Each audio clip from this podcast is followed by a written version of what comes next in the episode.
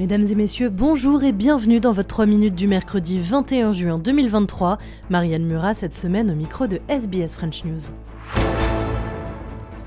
On commence avec de la santé. Le gouvernement fédéral a décidé de s'attaquer à la silicose, cette maladie qui touche une personne sur quatre qui travaille au contact de pierres reconstituées. La silice se trouve notamment dans les plans de travail de cuisine en Australie et a été qualifiée d'amiante des années 2020 puisque sa poussière peut provoquer des maladies pulmonaires incurables et donc mortelles. Réaction, un registre national va être créé afin de recenser tous les incidents professionnels. On écoute Jed Carney, la ministre adjointe de la Santé. This is an incurable disease. It is a tragic disease that is contracted at work, and nobody should go to work and get diseases that kill them. So, this registrar will make sure that everybody who contracts an occupational dust related disease will have that recorded on this register. But importantly, if you have silicosis, that recording will be absolutely mandatory. This will enable us to get information that will help us manage workplaces and that hopefully will make sure that people don't go to work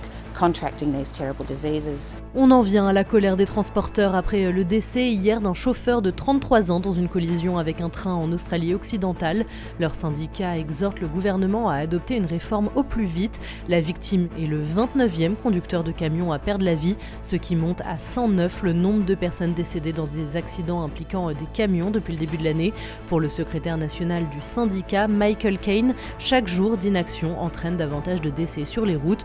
On l'écoute, il est était à Canberra aujourd'hui. Road transport is in crisis.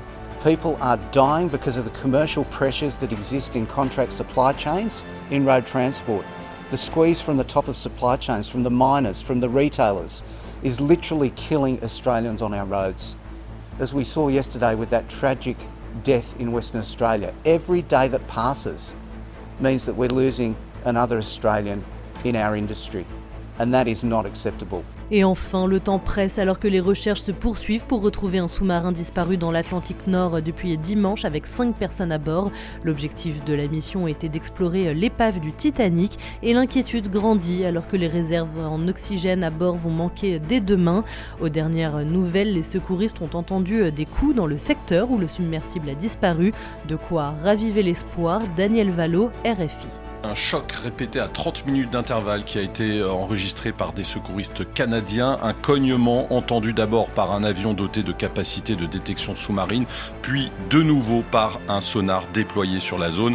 Le choc a été euh, entendu à plusieurs reprises selon ces informations révélées ce matin par euh, notamment CNN et le magazine Rolling Stone. C'est peut-être le signe que l'équipage est encore en vie et qu'il envoie des signaux de détresse. L'information a ensuite été confirmée par les gardes-côtes américains qui ont déclaré avoir concentré les recherches sur cette zone, ajoutant que pour l'instant, eh ces recherches n'avaient pas abouti. Recherches qui ont été renforcées ces dernières 24 heures, avec euh, notamment l'arrivée sur place d'un navire américain équipé d'un robot télécommandé.